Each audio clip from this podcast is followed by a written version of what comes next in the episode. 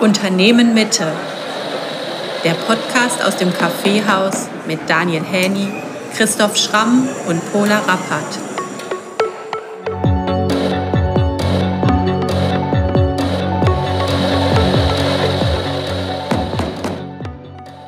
Warum Bio? Pola Rappert im Gespräch mit Johannes Würz. Herzlich willkommen, Johannes Wirz, zu diesem Podcast, die neunte Folge mit der Frage, warum Bio? Johannes Wirz ist Co-Leiter der naturwissenschaftlichen Sektion am Goetheanum der Freien Hochschule für Geisteswissenschaft in Dornach. Und der Anlass, warum ich dich eingeladen habe, Johannes, ist, dass wir in den letzten Wochen den Weg der Zertifizierung als Biogastronomie hinter uns und erfolgreich abgeschlossen haben. Das war für uns ein sehr langer, ähm, auch schwerer Weg. Und ähm, was bedeutet das konkret? Das ist bei uns, dass in unserer Produktion werden jetzt alle Backwaren zu 100 Prozent mit ähm, Biozutaten hergestellt und in der Küche ebenfalls. Da wird nur noch mit Biozutaten gekocht und es gibt ein strenges Reglement, wie das deklariert wird, wenn man zum Beispiel einmal das Essen mit Wildpilzen dekoriert, garniert, sodass das für die Gäste wirklich nachvollziehbar ist, was Bio ist und was konventionell ist. Ähm, in der Biogastronomie gibt es auch Ausnahmen. Das betrifft vor allem die Getränke, ähm, Spirituosen, aber auch im Laden gibt es abgepackte Produkte, auf die wir bisher nicht verzichten wollen. Die Basler Leckerli. und, ja. ähm, und ein großes Thema bei uns ist der Kaffee, also der Röstkaffee, der bisher 50 Prozent biozertifiziert ist und 50 Prozent konventionell ist. Ja, genau. Also das Thema ist, warum Bio? Und ich heiße dich herzlich willkommen und beginne mit der ersten Frage. Johannes, was bist du für ein Mensch? Diese Frage ist ein bisschen überraschend. Ähm, ich würde mich bezeichnen zuallererst äh, privat als Vater dreier erwachsener Kinder jetzt. Ich bin leidenschaftlicher Wissenschaftler mit einem molekularbiologischen Hintergrund, aber seit über 30 Jahren am Goetheanum in der goetheanistischen Naturwissenschaft beheimatet oder zu Hause. Und ähm, bin natürlich, wenn man so lange dort gewesen ist, auch Anthroposoph. Also ich versuche diese Naturwissenschaft und die Geisteswissenschaft irgendwie zusammenzubringen. Und es bringt mit sich, es gibt so ein Wort von Steiner, Mikroskopieren ist gut, aber man sollte das Makroskopieren nicht vergessen. Das heißt, Erscheinungen oder Prozesse und Vorgänge ins Ganze sehen und nicht immer in kleinen Details analysieren. Und ich sage gerne etwas zu deinen Wildpilzen. es ist ja eigentlich absurd, dass, ich will nicht sagen absurd, das ist nicht gut. Bio wird zertifiziert, wenn es vom Menschen gemacht wird, in der Produktion. Und natürlich, wenn man draußen hoffentlich in der unberührten, schönen Natur was sammelt, darf man das nicht als Bio bezeichnen. Und von der Sache her ist es eigentlich das Urnatürliche oder Urbio. Also das finde ich einfach vom, interessant, dass man sozusagen erklären muss, weshalb es Dinge gibt, die nicht zertifizierbar sind. Ja, damit ist der hat sich der Sinn des Podcasts eigentlich schon erfüllt. Wir können uns schon verabschieden, aber es gibt noch andere spannende Fragen. Ähm, noch eine Frage zu dir. Kannst du uns einen kleinen Einblick in dein Arbeitsfeld, in deinen Arbeitsalltag geben? Das mache ich gerne. Also ich bin immer noch ein Vertreter ähm, der früheren akademischen Haltung, dass Forschung und Lehre zusammengehören. Ich kann mir nicht vorstellen, keine Projekte zu bearbeiten und, und dann aber in einer Form Lehre zu machen. Das ist für mich verbunden. Das eine, diese Kreativität in der Arbeit, die man dann hoffentlich, wenn man Seminare, Kurse, Vorlesungen, Vorträge macht, auch weitergeben kann. Und so sind es eigentlich zwei Standbeine, die ich habe seit vielen, vielen Jahren. Manchmal zu viel mit Seminaren und zu wenig für Forschung. Und mit dieser Leitungsübernahme zusammen mit meinem Kollegen, Physiker Matthias Rang, ist natürlich ziemlich viel Administration, Drittmittelbeschaffung und Gesamtleitung des Goetheanums verbunden, das auch ein richtiger Zeitfresser ist. Aber es sind sozusagen diese drei, diese drei Teile. Und forschungsmäßig bin ich extrem weit aufgestellt. Ich habe vor vielen, vielen Jahren ein großes Projekt gemacht mit der Frage, was bedeutet der gentechnische Eingriff an Kulturpflanzen in Bezug auf nicht erwartete Effekte? Also die, die Eingriff wird ja gemacht, um eine Kartoffel resistent zu machen gegen die Krautfäule oder einen Weizen resistent zu machen gegen einen Pilz. Und aus dem goethischen Verständnis der Pflanze muss man annehmen, dass jeder noch so kleine Eingriff integrale Wirkungen hat, also unerwartet. Und das haben wir dann damals bei Kartoffeln, Weizen und Tomaten gentechnisch veränderten nachweisen können. Pflanzengestalt verändert, Entwicklungsdynamik verändert, Ährenarchitektur verändert, Inhaltsstoffe bei der Tomate, also unglaublich. Und es war frustrierend zu erleben damals, dass die Frage kam, als wir publizieren wollten, ist es schädlich oder nicht? Ich muss sagen, keine Ahnung. Ich mache ja nicht Risikoanalysen in Bezug auf ähm, Verträglichkeit oder so. Und mein Argument war, wir benutzen eine Technologie, deren Folgen wir nicht kennen und in dem Fall auch nicht abschätzen können. Und in keinem anderen technologischen Bereich hätte man so arbeiten können. Und jetzt in den letzten Jahren bin ich ähm, sehr stark in Forschung mit Bienen involviert. Das hängt mit meinem imkerlichen ähm, Hintergrund zusammen und arbeite tatsächlich auch als freischaffender Vorstand und Forschungskoordinator bei Melifera e.V., Vereinigung für wesensgemäße Bienenhaltung in Rosenfeld in Deutschland, 70 Kilometer südlich von Stuttgart.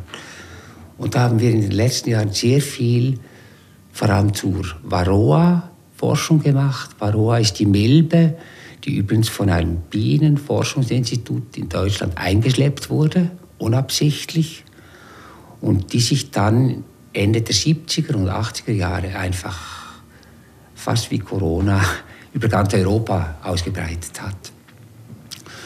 Und dieser Milbe-Parasit bekämpft man bis heute mit allen möglichen Giften und es ist absehbar, dass es mittelfristig keine Zukunft hat.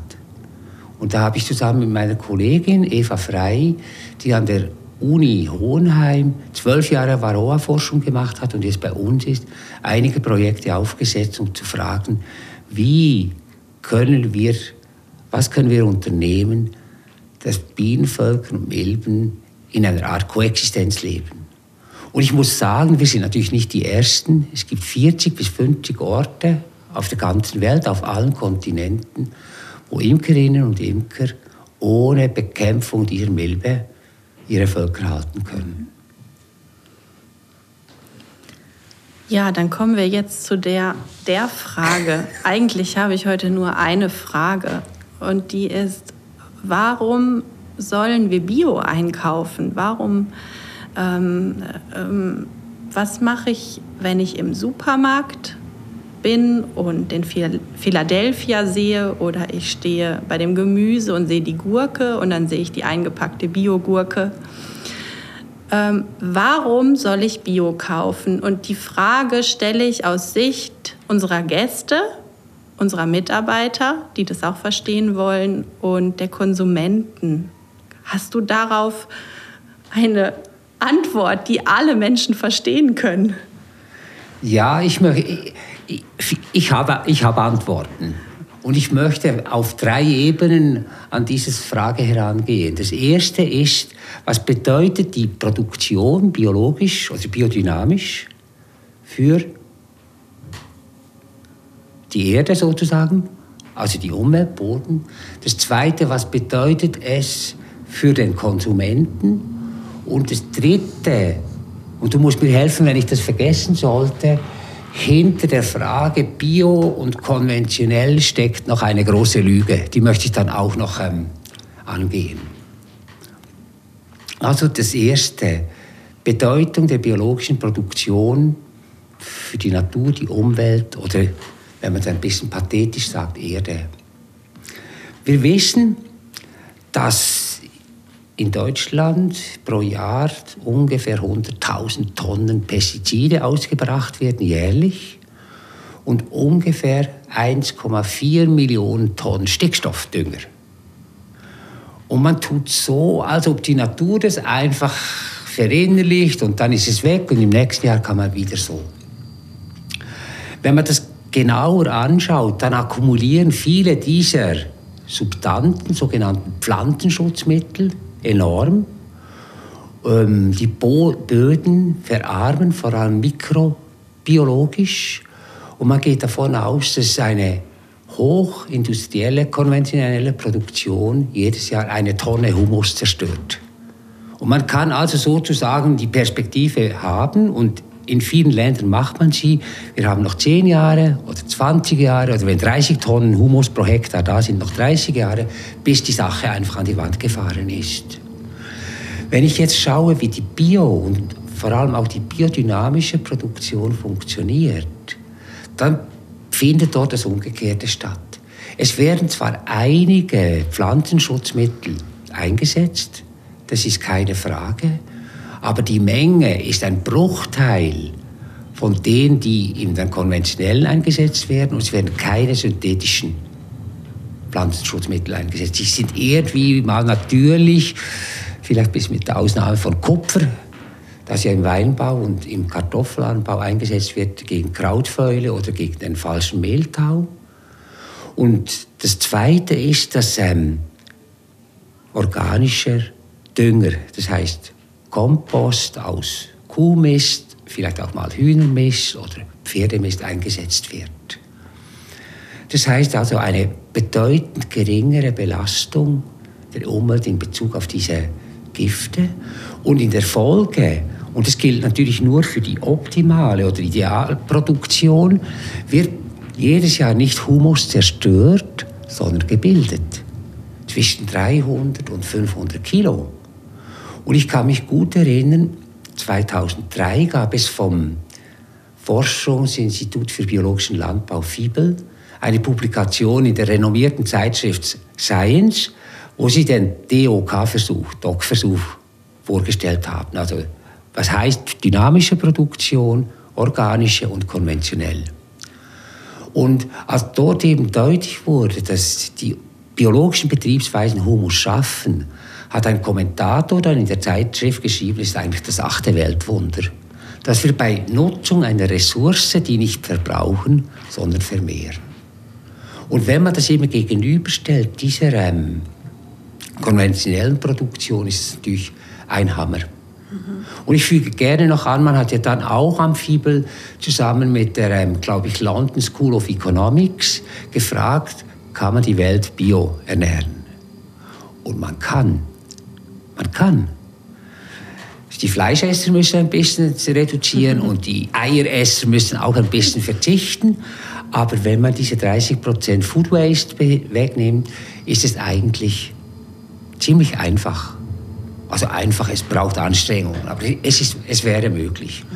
Und ich will einfach sagen, in der Schweiz wissen wir, dass auf der gleich großen Ackerfläche, die die Schweizer Bauern bewirtschaften, diese Fläche in Brasilien verwendet wird, um das Soja, Kraftfutter, für die Tiere in der schweizerischen Landwirtschaft zu ernähren. Mhm. Also es ist irgendwie grotesk. Soll ich jetzt direkt weiterfahren ja, zum zweiten? Genau, Punkt? zum zweiten die Konsumenten. Die Konsumenten. Ähm, es ist mir bewusst, dass in ganz vielen Produkten analytisch kein Unterschied festgestellt werden kann zwischen konventionell, organisch oder biodynamisch. Es gibt wahrscheinlich nur die mit, im Blattbereich, also Salate und so, wo man eindeutig zeigen kann, dass nitratgedüngte Salate mehr Nitrat im Blatt haben, das wir essen, als andere. Ich werfe kurz ein, also mit biodynamisch meinst du, ähm, wo Demeter draufsteht, Ganz oder? genau. Dadurch wird das dem Konsumenten ersichtlich. Ganz genau. Und vielleicht schieben wir das noch kurz ein. Kannst du das noch äh, kurz sagen, was der Unterschied zwischen Bio und Demeter? Also, Bio und biodynamisch? Ja, sag ich bevor gerne. Bevor wir dann da weiterfahren. Bio heißt in erster Linie Verzicht auf den Einsatz synthetischer Pestizide, heißt ähm, Verwendung von organischem Kompost für die Düngung und heißt eine den Betrieben angepasste Zahl von Nutz- oder ich sage lieber Haustieren auf die Fläche bezogen. Und da gibt es noch etwas, was ich sagen wollte ziemlich hohe Standards beim Tierwohl. Das ist ungefähr das. Mhm. Beim Biodynamischen ist es eigentlich, ähm, würde ich sagen, es ist nicht eine Ver Vermeidungsstrategie, die gibt es. Also jeder Demeter-zertifizierte Betrieb ist auch bio-zertifiziert. Aber dazu kommen diese sogenannten Feld- und Kompostpräparate, die äh, jetzt ohne in Details zu gehen, auf dem Acker ausgebracht werden oder helfen, den Kompost irgendwie noch zu veredeln. Und vielleicht ist das zentrale Element, das ein bisschen weich und manchmal unverständlich tönt, die Landwirtschaft soll so gemacht werden, wie der Mensch ist. Was dann dazu geführt hat, nach dem Vorbild des Menschen, dass man dann in Biodynamik spricht von einer ähm, landwirtschaftlichen Individualität. Und die ist natürlich wesentlich ähm, geschaffen durch die Betreiber oder den Betriebsleiter und möchte aber, wie das in einem Organismus dem der Fall ist, möglichst alle Aspekte des natürlichen und des produktiven ähm, Teiles drin haben. Und es gibt so wirklich bildhafte, schöne Schilderung von Steiner. Es ist wichtig, ein bisschen Sumpf, feucht, Auenlandschaft und Sumpf zu haben. Es ist wichtig, Magerwiesen zu haben. Er begründet, weshalb Hecken ganz eine zentrale Rolle spielen und so weiter und so weiter. Und ich denke, im Idealfall hat die biodynamische Landwirtschaft eben nicht nur produktive Flächen, sondern sehr viel man würde heute sagen, ökologische Ausgleichsflächen. Und es ist aber nicht Ausgleich bei Demeter, sondern Teil dieses Organismus. Danke. Dann, ich habe dich eben unterbrochen, gehen wir zurück zu, zu dem Feld der Ver Konsumenten. Ja. Also ich habe schon gesagt, analytisch kann man vielleicht manchmal etwas nachweisen, aber oft nicht. Und das ist für mich aber eigentlich auch nicht zentrale Motiv. Ich weiß aus Erfahrung, dass die Produkte aus Bio oder die biodynamischen ähm, Herstellung schmackhafter sind. Also ich könnte da eine Reihe vom, vom, vom, vom Kohl bis zu den Möhren sagen, wo ich einfach äh, subjektiv sage, es schmeckt besser als Bio. Und ich erlebe, ähm, wenn man zeitweise wie ich einen Ein Mann Haushalt führt, dass Bio- und biodynamische Produkte viel, viel länger halten als die konventionellen. Und es ist interessant, dass irgendwie dieses Vitalere sich zeigt in der Geschwindigkeit des Vergammelns. Und da gibt es natürlich, ja, in der Vergangenheit gab sehr viele Studien, die den Unterschied zwischen Demeter oder bioorganischer und konventioneller Produktion an diesen Abbauprozessen gemessen und festgestellt haben. Also schmeckt besser, wird sorgfältiger wahrscheinlich. Na, ich, will, ich will nicht, die konventionellen Produzenten arbeiten auch sorgfältig. Aber es ist ein bisschen, als ob die Philosophie des ähm, Produzierens ohne Umweltzerstörung, oder das Produzieren sogar mit Verbesserung der Umwelt, das kommt irgendwie vielleicht im feinstofflichen oder geschmacklichen oder manchmal auch nur im Vorstellungsbereich mit in die Produkte. Und ganz sicher ist es so, dass Verbraucher, die Bio verbrauchen, eben einen wesentlichen Anteil haben an der Verbesserung der natürlichen und auch gesundheitlichen Umweltbedingungen. Dann kommen wir zum dritten Punkt. Die Lüge habe ich das Lüge. genannt. Ja, genau. Das ist, ähm, was ich hier sagen möchte, wird seit vielen, vielen Jahren sehr, sehr kontrovers diskutiert. Und ich nehme das Ergebnis vorweg. Es gibt in Holland von der Firma EOSTA oder ihrem Leiter oder Chef Volker Engelsmann eine Initiative, die heißt True Cost, wahre Kosten. Und wenn man sich über alle Produkte anschaut, muss man an den Faktor 2 denken. Die konventionelle Produktion produziert gewaltige, unbezifferbare Umwelt- und Gesundheitsschäden. Mhm. Wenn man die Kosten, die dadurch entstehen, auf die Produkte umwälzen würde, müssten konventionelle Produkte im Durchschnitt, und das ist je nach Kultur natürlich ganz unterschiedlich, aber im Durchschnitt doppelt so teuer sein, wie sie heute sind. Und ich sage einfach gerne, geht mal in den Laden, kauft die gewöhnliche Milch, verdoppelt den Preis und fragt, welche Milch günstiger ist als ob die, die konventionelle dann noch günstiger wäre im Vergleich zu der biologischen oder sogar zur biodynamischen Demetermilch, die man auch kaufen kann. Und das könnte man bei allen Produkten machen. Und wenn es so gemacht wird, glaube ich, dass am Ende des Tages Bio- und biodynamische Produktion kostengünstiger ist als die konventionelle.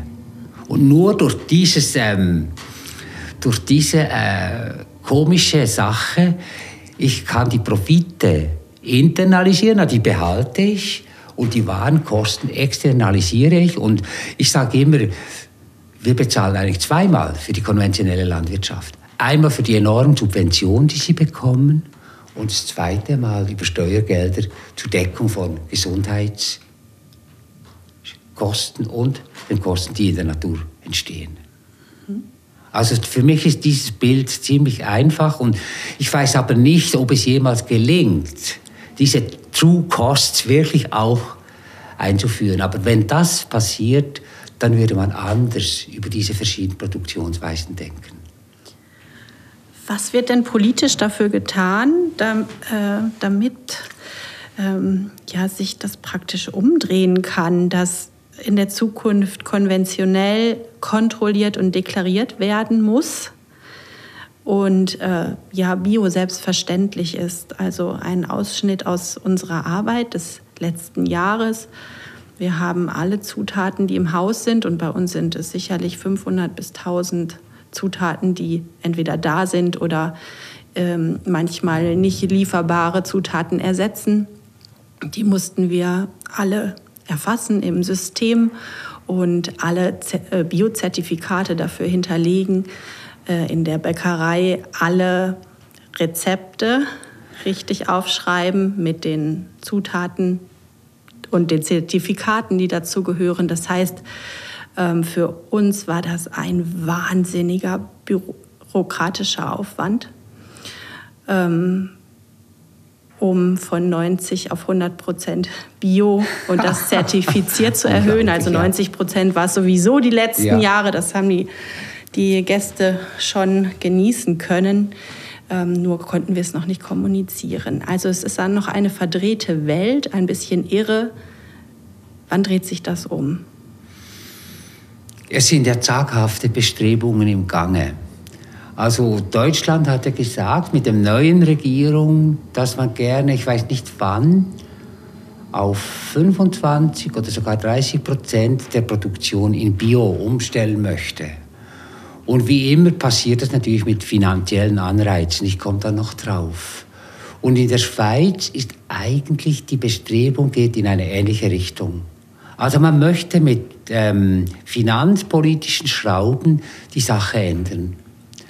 Und dafür braucht es in meinen Augen, und ich glaube, das ist nicht nur in meinen Augen, sondern in den Augen von vielen, zwei Dinge. Das eine ist, wegzukommen von einer flächenbezogenen Subvention der landwirtschaftlichen Produktion. Es ist eigentlich grotesk, dass die größten Bauernhöfe, ich sage jetzt mal einem Pharmaunternehmen gehören in Deutschland, die dann Millionen Subventionen ziehen, weil sie so groß sind. Also davon wegkommen und dann klar definierte ökologische Leistungen subventioniert. Und das spricht man immer wieder drüber. Und ich verstehe die Psychologie nicht ganz. Ich glaube, es gibt viele Bauern, die denken, es wäre richtig. Aber sobald dann die großen Bauernverbände, konventionell und ähm, ja, vor allem die konventionellen und Bio, sage ich dann auch noch gleich etwas, auf die Bühne treten, ist es doch besser, man bleibt bei dem alten System, man argumentiert, die Bauern verlieren an Einkünften und so weiter. Ich glaube, es ist ein Witz. Ich glaube, sobald er umgestellt würde auf ein neues Subventionierungssystem, würden die Bauern einfach folgen. Ja, und gibt es auch Subventionierungen für Gastronomien, die auf Bio umstellen? Ja, das wäre auch noch interessant. Weil der ja. Prozess ist äh, langwierig und sehr, sehr teuer. Mhm. Das ist eine interessante Frage. Und dafür könnten wir gut Hilfe von Basel-Stadt gebrauchen. Ja. Und Ermutigung. Genau. Das wäre interessant und ich finde, es wäre auch richtig, weil eine Sache ist in meinen Augen auch sicher, wenn Lebensmittel teurer werden, geht man sorgfältig damit um. Ich meine, diese 30% Food Waste, es ist so wertlos, was wir einkaufen, dass wir einfach immer ein Drittel ohne mit der Wimper zu zucken wegschmeißen. Mhm. Wenn es aber die wahren Kosten wären, wie ich gesagt habe, dann bin ich sicher, würde dort schon massiv reduziert. Und jetzt will ich aber auch noch etwas sagen zu Bio. Im Vorfeld unserer ähm, Trinkwasser- und Pestizidinitiativen hat sich ja der Schweizerische Bioverband sehr zurückhaltend gezeigt in der Zustimmung. Und das Argument war, erstens ähm, will man den konventionellen Kollegen nicht irgendwie an den Wagen fahren, wie man bei uns sagt. Und zweitens könnte ja, wenn viele umstellen auf Bio, die Produktpreise für Bio nicht gehalten werden. Und ich meine, das ist ein Irrtum, sobald man eben sagen wird, wir wollen die realen Kosten über die Produkte bezahlen, weil dann hätte man das, was ich gesagt habe, teure konventionelle Produkte und auch teurere Bioprodukte. Und ich glaube, es wäre für die Umwelt und für Soziale und insgesamt wäre es einfach nur gut. Jetzt kommen wir noch äh, vom Großen aufs Kleine. Ich habe die Frage, was ist äh, der Unterschied zwischen einer konventionellen Erdbeere und einer biologisch dynamisch angebauten? Dann, ähm, was ist der Unterschied zwischen konventionellem Weizenmehl und biologisch dynamischem Weizenmehl? Und als drittes nehmen wir ein Milchprodukt. Kannst du das ähm, in der Kürze liegt die Würze sagen? Was ist, da, was ist auf der konventionellen Erdbeere drauf? Was auf der anderen nicht drauf ist? Ich weiß nicht genau, wie Erdbeeren produziert werden. Die Tatsache, dass man sie rund ums Jahr jetzt kaufen kann, heißt Gewächshaus, heißt Energie. Und wenn es nicht Orsol ist, wo man sterile Bedingungen haben kann, wahrscheinlich auch ziemlich viele Pflanzenschutzmittel, Fungizide und so weiter. Ich denke, Demeter wird auch zum Teil im Gewächshaus produziert, aber dann auch wie konventionell draußen. Und da sind eben alle diese Mittel nicht dabei. Und ich sage einfach, wenn ich in die Demeter ähm, Erdbeere beiße, dann ist das Fruchtfleisch deftiger, weniger Wasser und der Geschmack, wenn sie reif ist, einfach eindrücklicher als bei der konventionellen. Dann gehen wir zum Weizen. Weizen. ähm, da bin ich natürlich ein bisschen belastet, weil ich habe eng mit, mal mit Peter Kunz von der Getreidezüchtung Peter Kunz ähm, zusammengearbeitet, der ja Weizen für Bio- und biodynamischen, biodynamischen Anbau entwickelt hat. Und es zeigt sich ähm, wiederum für mich ganz klar, ich liebe die Brote aus diesem Getreide mehr als aus dem konventionell hergestellten. Und interessant ist für jeden sichtbar, dass die Abreifung von biodynamischem Weizen anders sich vollzieht als beim konventionell angebauten. Und haben wir da äh, gentechnische Veränderungen nee, beim das ist Weizen, beim konventionellen? Nee, Oder was ist da der Unterschied? Also sind andere Züchtungen? Der Unterschied besteht darin, dass ähm, im biodynamischen und biologischen Bereich muss man wissen, wann Weizen ähm, überhaupt in der Lage ist, Nährstoffe aufzunehmen. Und im konventionellen Bereich kann man eigentlich permanent dann, wenn man das Gefühl hat, es braucht Nitrat geben. Und das führt zu einem anderen Aufwuchs und führt eben auch zu einer anderen Abreife. Und interessant ist, wenn man den, den Inhaltsstoffe vergleicht von Weizen, biodynamisch und konventionell, sind die verschieden. Also Glutenanteile und andere Eiweißanteile sind nicht dieselben im biodynamischen wie im konventionellen. Und es ist sogar so, dass manchmal Glutenallergien mit biodynamischen Eiweißen entweder nicht auftreten oder nur in viel schwächerem Ausmaß als beim konventionellen. Ja, und dann die Milch. Ja, die der, Milch. Der Schluck Milch, konventionell. Nee, nee. Ja, also konventionell, konventionell. also von nicht biozertifiziert, ja. also das ist jetzt noch ein größeres Feld, Ganz oder? genau. Also jetzt, ich bin jetzt in den Bergen und trinke dort die Milch vom Bauern. Ja, genau, aber das ist jetzt das extremste Beispiel. Also man kann ja sagen, nehmen wir mal Bio oder biodynamisch und für mich ist die beste Milch die, wo die Kühe Raufutter fressen können. Also weitgehender Verzicht auf Kraftfutter. Und im konventionellen ist ja die Futterbasis sehr stark auf Kraftfutter, weil das erhöht die Milchmengen ganz zentral. Und ich sehe wieder, geschmacklich ist ein ganz großer Unterschied. Und ich möchte jetzt mal sagen, ähm, philosophisch oder ne, man kann auch sagen produktionstechnisch ist es so, dass die eine Milch im biologischen, biodynamischen eigentlich versucht, sich ein bisschen an das Optimum der Kuh heranzutasten und die konventionelle Herstellung oder Produktion von Milch sehr oft das Maximum im Auge hat. Und in der Biologie kann man lernen, dass zwischen Optimum und Maximum sind Welten. Maximum heißt immer an der Grenze des Machbaren und Optimum heißt einfach in einem Bereich, wo es ein bisschen schwanken kann, aber die Gesundheit und das Wohlbefinden der Tiere und so weiter passt. Und ich glaube, in Bezug auf Milch ist das Maximum heute vielleicht bei, weiß auch nicht, 20 oder 30 Kilo pro Tag. Und das Optimum streng ist ganz sicher bei vielleicht fünf bis neun Kilo Milch pro Kuh und pro Tag. Also so viel. Und von daher, ich finde sie geschmacklich besser. Sie ist auch länger haltbar, muss ich sagen. Und sozusagen in dieser Milch ist ein bisschen eine glücklichere Kuh drin als in, oft in der konventionellen. Bei gleicher ähm, bäuerlicher Sorgfalt. Ja, dann kommen wir zur letzten Frage. Und die ist, wenn du jetzt heute 10 Millionen Schweizer Franken bekommen würdest, was würdest du damit machen?